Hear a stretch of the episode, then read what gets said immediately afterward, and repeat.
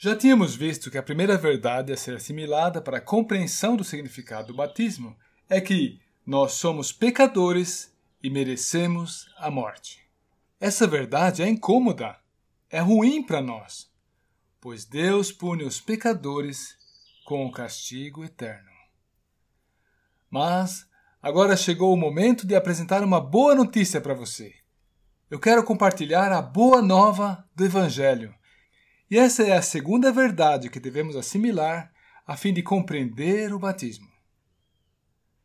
Então, a segunda verdade é: ainda que os pecadores mereçam a morte, Jesus Cristo veio para tomar sobre si a punição deles.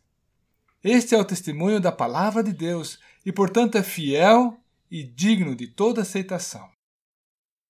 Mas vamos imaginar agora uma pessoa que dá crédito ao que Deus diz sobre a culpa do homem e sobre a punição devido ao pecado. Não deveria essa pessoa ficar angustiada e entrar em desespero? Como por tudo nesse mundo eu posso ser salvo? Como posso escapar desse horrível julgamento de Deus, da justa condenação e do tormento eterno? Será que há um jeito? Sim, graças a Deus há um caminho. Jesus Cristo, o Filho de Deus, veio a esse mundo como um ser humano para nos salvar. E ele, ele viveu uma vida perfeita, sem pecado. Isso mesmo, você ouviu bem, completamente sem pecado. Ele se portou perfeitamente em todos os momentos, em todas as situações. Ele evidenciou-se irrepreensível, imaculado. Ele não merecia nenhum julgamento, nenhuma condenação nenhum castigo e tampouco a morte. E, mesmo assim, porque teve misericórdia de nós, seres humanos, e por amor, motivado puramente por amor, ele veio para receber a justa punição que, na verdade, fomos nós que merecemos. Mas vem cá, de que modo ele realizou isso? Ao tornar-se nosso substituto, ali na cruz, voluntariamente e por amor, tomou sobre si a pena da morte que nós merecíamos. Em Romanos 6, versículo 10, essa morte de Jesus Cristo é descrita nos seguintes termos: Pois quanto a ter morrido, de uma vez para sempre morreu para o pecado. Mas, quanto a viver, vive para Deus. Jesus Cristo não tinha pecado, porém ele morreu pelo pecado. Ele foi absolutamente irrepreensível. Contudo, foi punido e executado como um criminoso. Não, ele não cometeu mal algum, mas aceitou ser executado no lugar de outros. Ele pagou com a sua própria vida em favor dos demais. E Deus, o Pai Celestial, aceitou esse sacrifício do seu próprio Filho. Como podemos afirmar isso? É simples. Ele ressuscitou a seu filho. Ele não o deixou no túmulo. Deus o ressuscitou ao terceiro dia. Ao ressuscitá-lo, Deus atestou: esse homem aqui é inocente. E, embora fosse inocente, o tal homem efetuou o pagamento. O pagamento completo. O sacrifício foi oferecido em favor de outros, em prol de todos os seres humanos, de cada ser humano.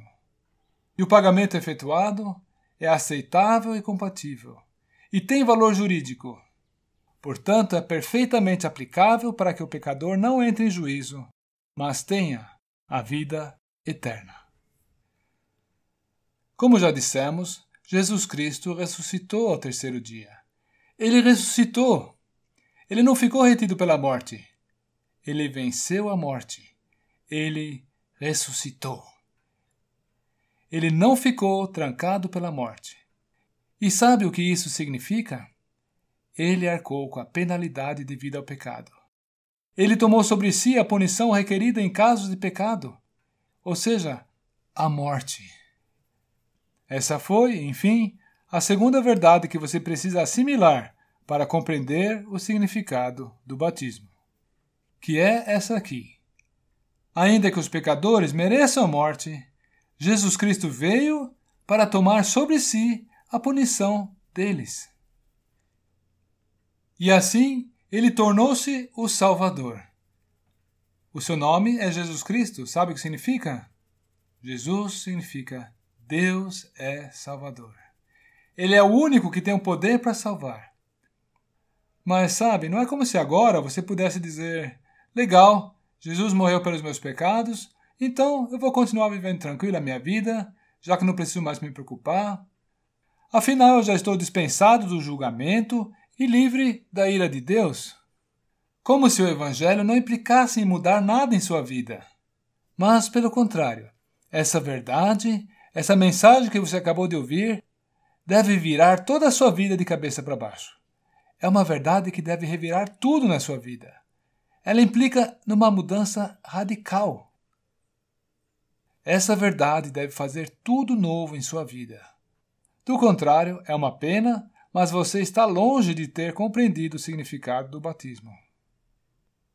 E é bem por isso que temos ainda uma terceira verdade que queremos lhe apresentar. Que é essa aqui, ó. Atente para ela. Cada um precisa reivindicar pessoalmente para si a obra realizada por Jesus Cristo. São fatos que você precisa abraçar pela fé. Dizer: Isto é para mim. São coisas que você tem que reivindicar para si. Você precisa acatar que a obra de Jesus se aplica pessoalmente para você. E é aí que entra o batismo, pois é bem essa verdade que você expressa no batismo. Cristo morreu em meu lugar, logo eu morri. E a vida que eu agora vivo, eu não a vivo mais para mim, pois eu morri. Mas, pela fé, eu a vivo para Jesus Cristo, o qual se constitui no Senhor da minha vida. Viu? Cada um precisa reivindicar pessoalmente para si a obra realizada por Jesus Cristo.